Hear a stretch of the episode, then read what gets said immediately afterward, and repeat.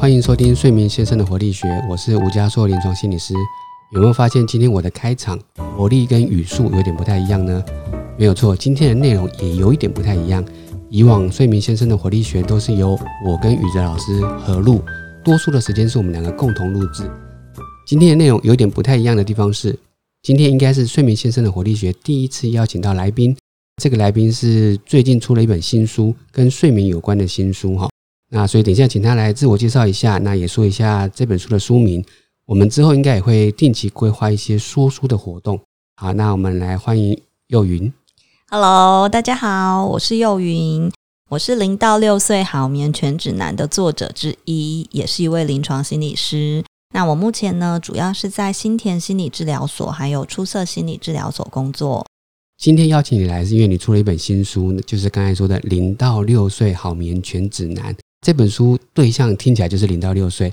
不过讲到这里，其实这本书的共同作者也是我了哈。对，那我们两个前段时间共同出版了这本书，其实也花了我们大概三年多的时间。这本书其实对象针对零到六岁小朋友的睡眠问题。这本书其实有很多我觉得很棒的重点。那因为节目时间，我们通常一次就是讲一到两个重点。先来聊这本书，我觉得最重要的几件事情，请你分享一下。如果你要把这本书介绍给你周围的朋友，或者甚至个案，或者是需要的爸爸妈妈，你会想要先分享哪一些重点给他们？这本书哦，我觉得里面有非常多好用的策略可以分享。其实，因为我自己觉得，孩子睡得好，最重要的事情是睡前的情绪。没有错，有时候会被忽略哦。有时候觉得，哎，是不是睡前的一些呃安抚的动作，或者是行为怎么调整？其实情绪很重要。对呀，很多时候可能大家在关注的是说，哎，几点睡觉啊？然后要睡多久啊？可是其实睡前的时候的情绪的安抚，其实是一个可以帮助睡眠一个非常重要的因素。呃，书中我特别分享了一个好用的策略，吼，是亲子共读。因为嘉硕是跟我一起写书，可能没有那么多疑惑，但是应该听过很多爸爸妈妈会有这方面的疑惑吧？没有错，我觉得我们在书里面有很多的章节，甚至每一个年龄阶段都有在谈共读。我之前有几个经验啊，是真的有门诊的个案，那可能就在问说：“哎，为什么我们会一直在分享睡前怎么跟小孩共读？我的小孩明明才不到一岁，共读有什么用？他们又听不懂内容。”幼云来分享一下，共读到底对这些还不懂文字或者不懂故事的小孩来讲，它有什么重要性？其实啊，现在台湾的很多儿科医师正在推动 baby 的 early reading，因为呢，其实，在透过脑科学的研究啊，有许多学者们发现说，宝宝他在出生前的时候，他其实就可以分辨妈妈的声音呢。就是有发现说，其实宝宝他还没有出生的时候。他其实就已经透过听觉在学习喽，而出生之后的各种的不同感官知觉里面，听觉的敏感度又是最高的。在透过共读的过程当中，其实真正重要的不见得是读的这个部分，很重要的一个部分是共同陪伴的这个部分。所以爸爸妈妈在共同陪伴孩子的过程当中，他会使用的是一些比较。呃，就是亲近宝宝的一些互动的方式啊，然后比较就是透露出他很关心宝宝的关心的语言呐，嗯，然后语气语调这些，其实在共读的过程中都很重要。OK，所以幼云分享这个概念，我觉得很好。各位听友也可以强调一下这两个重点，一个是共跟读。嗯，我们常讲睡前共读，很多人把它合在一起是，哎，我们共同念一本书，其实它是两个重点。念书的内容的确是一个，不过那个可能再偏大一点。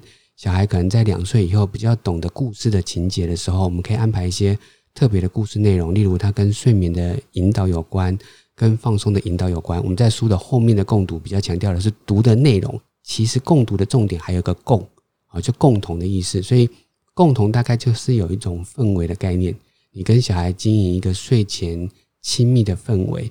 好，所以我觉得“共读”两个字，我把它拆开来看，我觉得这是一个很好的提醒。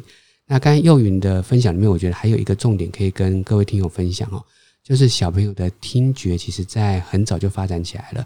那我相信大家如果看一些幼儿的发展，可能他在肚子里面出生前已经就对听觉很敏感。所以我相信各位孕妇们可能会有个经验是，如果你周围有一些声响突然很大，那你的宝宝可能就会踢一下、动一下，因为他其实听得到这些声音。换句话说，如果他的听觉的发展这么快就有，你可以多跟他对话。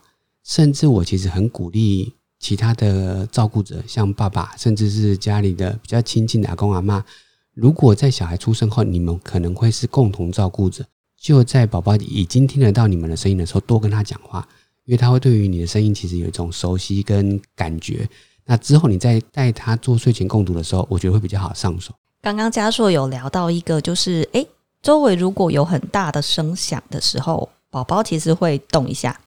那因此，当宝宝出生的时候，如果我们在陪宝宝共读的时候，我们的环境也会特别设计哦。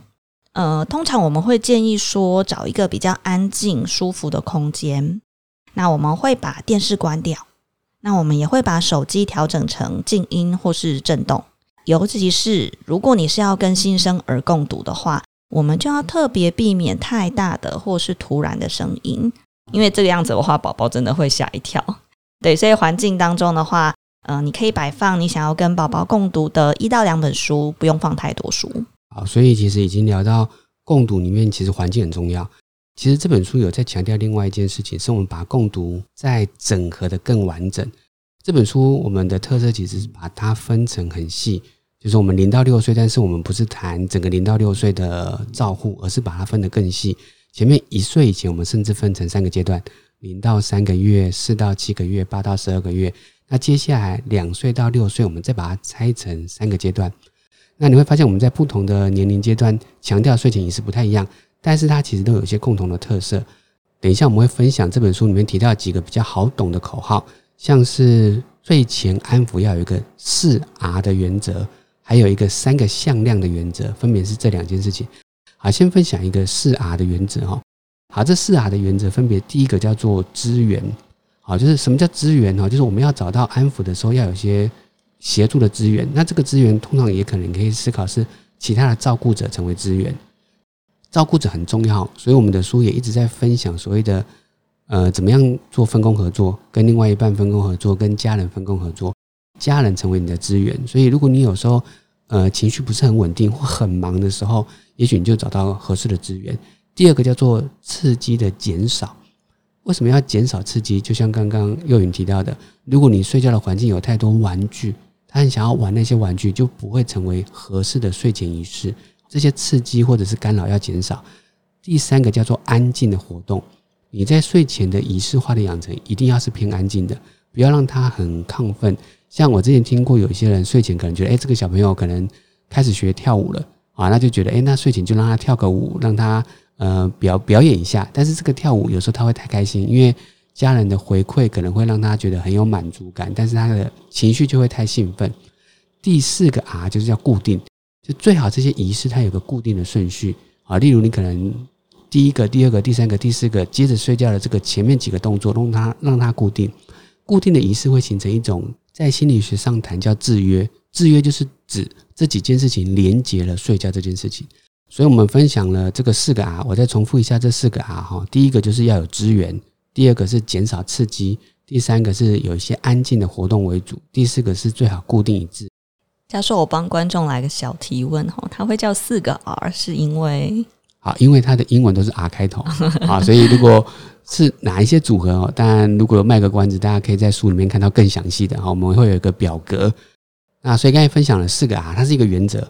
再来还是再分享一个原则哈，所以我们在真正教大家要做哪一些动作之前，我们都是先把原则讲清楚。那我觉得这个也比较是合理的一些心理学，或者是我们在谈睡眠医学的角度，我们先把原则跟方向抓清楚。第二个我很喜欢的叫做向量，睡前的仪式化，我会建议要有三个向量。第一个叫做从外到内，什么意思啊？你让小孩睡觉的空间当做内。啊，几乎都是你的房间或卧室或床上，所以睡前的仪式化应该要从最外面到最里面。例如，他可能从最外面是客厅，可能稍微看一下书或喝一个奶奶。那接下来回到洗澡的地方，可能开始洗个澡，或者是开始刷个牙，再回到他的床的附近，可能在床附近做一个共读。那接下来再上床，所以从外面到里面，第二个向量是从亮到暗。哦，你可以把客厅的灯还是开亮的，但是慢慢进入到你的呃浴室或到房间，甚至要上床的时候，就把灯越关越暗。这个灯为什么要越关越暗？其实跟睡觉的荷尔蒙褪黑激素有关。那这个荷尔蒙，也许我们后续的节目再来聊。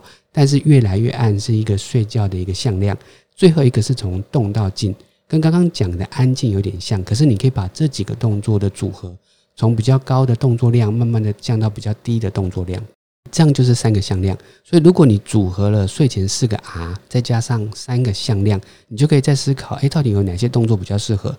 通常建议哈。有两个重点，第一个，你可能可以跟你的照顾者一起讨论啊，因为这些行为以后他可能也要帮忙一起做，所以你们可以一起组合，你们两个都觉得呃合适的一些行为，那符合这四个 R 跟三个向量。另外一个也可以跟小孩讨论，其实蛮有意思的哈，是小孩有时候会给你不同的意见，例如他想要做什么，或者他觉得什么样的顺序会比较有趣，或者他比较吸引他，可以跟他讨论。有时候跟小孩讨论，如果当小孩。一岁半到两岁以后可以开始沟通的时候，他有时候会给你一些蛮好的意见的组合，这些东西就会更符合他自己的习惯或兴趣，因为是他挑选的嘛。好，这边分享一下，如果当这些东西都组合好以后，我们就可以形成睡前的一些固定的动作。书里面有分享一个叫睡前的五个 B，好，又发现又是一些英文字母或者一些口号的组合哈，比较好记得是五个 B。第一个是洗澡，base。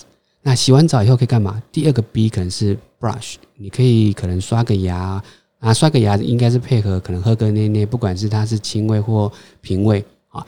第三个 B 其实是一个 book，所以你可以跟他共读一下，看一个书，或者是呃做一些跟书有关的，例如你可以看着书的时候有一些音乐啊，所以你可以配合书听音乐啊。但第三个 B 我们叫 book，第四个 B 我们叫做拥抱。